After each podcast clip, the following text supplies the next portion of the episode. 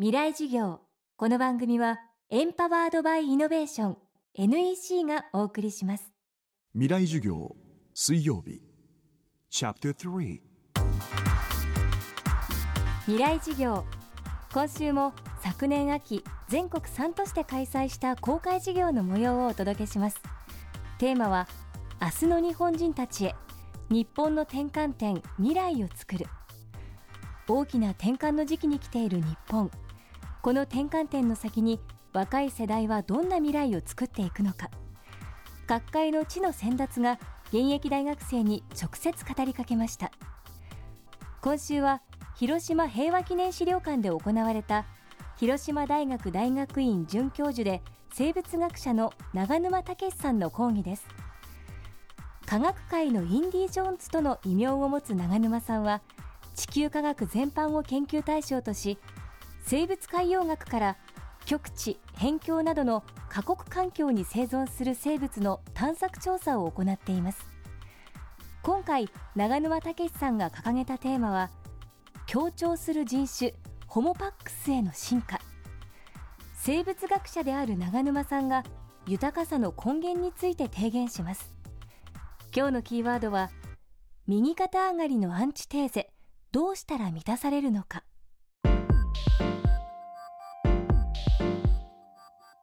あの皆さんにちょっと考えてほしいのは1個あって右肩上がりって言葉まあ、聞きますよね。グラフからとしたら横軸が時間で年とともにだんだんだんだん毎年毎年成長していくべきだっていうやつね。右肩上がり。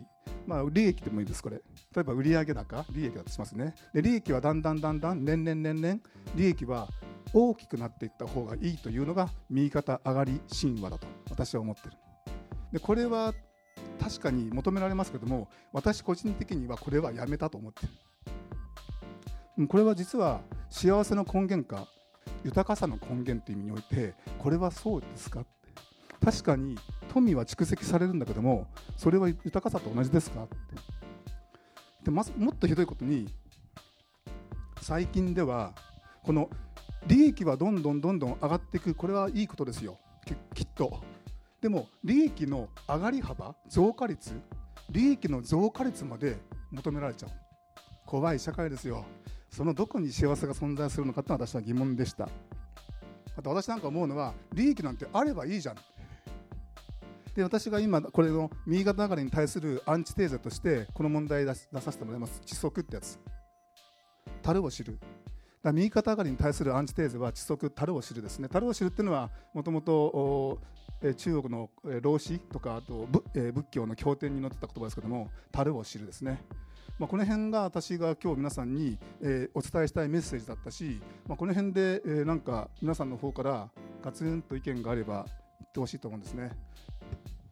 はい、え、っと広島国際大学のジョージと言います。この地則のところで樽を知る者は富むってあるじゃないですか。で、もう上を目指してる人はもう上を僕は目指した方がいいと思います。で、その一番上を知らないともう世の中のことも分かんないと思いますしみんなに流されるんじゃなくて上を目指したいと思う人は行くとこまで行ってやっていったらいいと思いました以上ですあの樽を知る者は富むっていうのはまたちょっと違っててこれ逆を言うと樽を知らない者はなんか残念なんですよ。例えば大金持ちになっても満たされないってやつでしょ。権力欲権力を握っても満たされない。そういった寂しさを裏面から言ってるんですねこれは。あなたが、まあ、いろんな方法で自分が満たされればいいと思うんですればトップに立って満たされればそれでいいしね。多分そういうことだと思うんですけどもどっちにしても十分足りてるのに満たされてない人があまりにも多いっていう現状これもまた事実であるってことですね。じゃあどうじゃあどうやったら満たされるんですかってこと。長沼武さんの講義は現在完全版ビデオポッドキャストで配信しています。またこのサイトではスプツニコさん安藤忠雄さん池上彰さん菅三淳さん倉本壮さんの公開事業の様子も見ることができます。未来事業2013で検索してチェックしてください。未来事業明日も長沼武さんの講義をお送りします。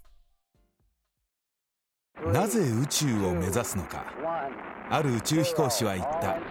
それは地球を見るためだ。宇宙から地球を観測し地球の今を知り未来へつなぐ。NEC は約60年にわたり培った宇宙技術で地球の未来を支えます。NEC 未来事業。